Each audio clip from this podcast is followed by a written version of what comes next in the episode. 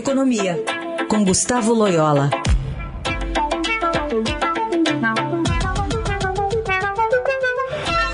Oi, Loyola, bom dia. Bom dia.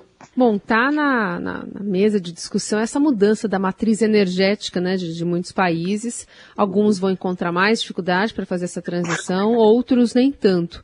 No Brasil, como a Heisen lembrou, a gente tem essa discussão à mesa aí de privatização da Petrobras, já que, segundo o governo, daqui 30 anos não vai valer mais nada essa estatal importante hoje aqui para a nossa economia. E você já disse aqui ao longo dos últimos dias de que não entende que isso vá acontecer tão rápido, não é tão simples assim privatizar Petrobras em ano eleitoral.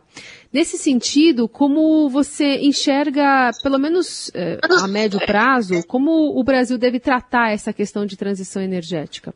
Bom, é, é, eu, eu, acho que o Brasil não pode, evidentemente, é, ficar fora desse movimento. Né? O Brasil vai ter que é, mais cedo ou mais tarde, é, cumprir é, os compromissos internacionais. As pressões são muito grandes, enfim. O país tem que marchar é, de acordo com aí o consenso global que é necessário, né? De fato, a questão da mudança, as mudanças climáticas é muito grave e se não for é, cuidada vai trazer graves é, prejuízos aí é, para a humanidade ao longo dos próximos anos. E, mas não é uma coisa fácil, essa, fazer essa transição energética não é fácil. Mas o Brasil, é, como foi mencionado aí no noticiário, o Brasil tem uma posição é, privilegiada, nós temos é, é várias opções de matriz energética, né?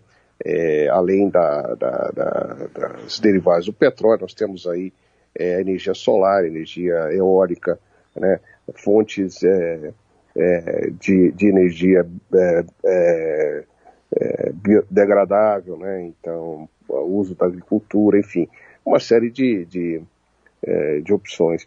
E, e, evidentemente, a Petrobras terá que se adaptar, é, como todas as outras empresas é, petroleiras, a esse novo cenário e, e para isso ela precisa fazer também a sua transição, né?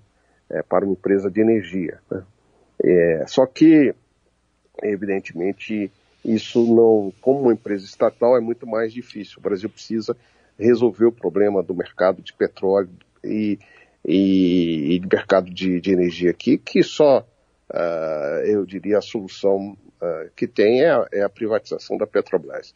É difícil fazer isso nesse ano eleitoral, né, pré-eleitoral e também no ano que vem, mas eu acho que a partir de 2023 o Brasil tem que é, pensar seriamente é, na, na, privatização da, da Petrobras. Eu acho que isso é fundamental. Bom, Loyola, outro assunto, na Conferência do Clima, acordos estão sendo feitos envolvendo governos, países, mas também empresas. Tivemos casos aí de empresas, grandes empresas, se comprometendo com 3 bilhões de dólares em investimentos para a produção de gado e soja uh, livres de desmatamento e teve um, o, também assinatura pelo grupo de uma iniciativa de inovação é, financeira para a Amazônia, para o Cerrado e para o Chaco, para tentar tornar a produção de commodities dessas regiões um modelo mais sustentável. Eu queria uma avaliação sua dessas iniciativas de empresas também.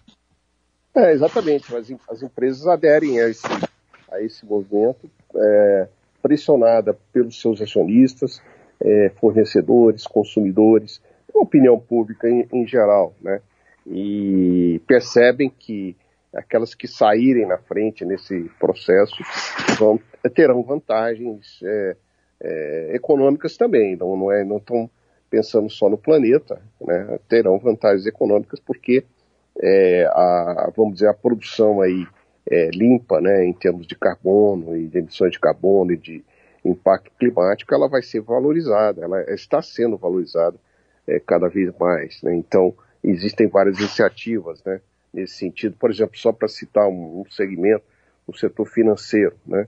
Dizer, os investimentos começam a ficar mais seletivos, é, buscando empresas é, é, que sejam, estejam comprometidas com essa agenda é, climática. É, os, os, bancos, é, os maiores bancos globais aderiram a esse movimento também, né? E vão praticamente cortar empréstimos é, para empresas que não estiverem, é, em, é, vamos dizer, alinhadas com os objetivos aí da, é, de redução aí das, das, das, das, emissões de carbono, enfim, é, existe todo um movimento global é, que, que não deve ser só de governos, né? tem que ser das empresas e, em última análise, também das pessoas, dos consumidores, dos acionistas, né? as pessoas é, que estão por trás, evidentemente, das empresas e dos governos. Muito bem, esse é Gustavo Loyola, volta semana que vem aqui ao Jornal Dourado. Obrigada, boa semana. Boa semana a todos.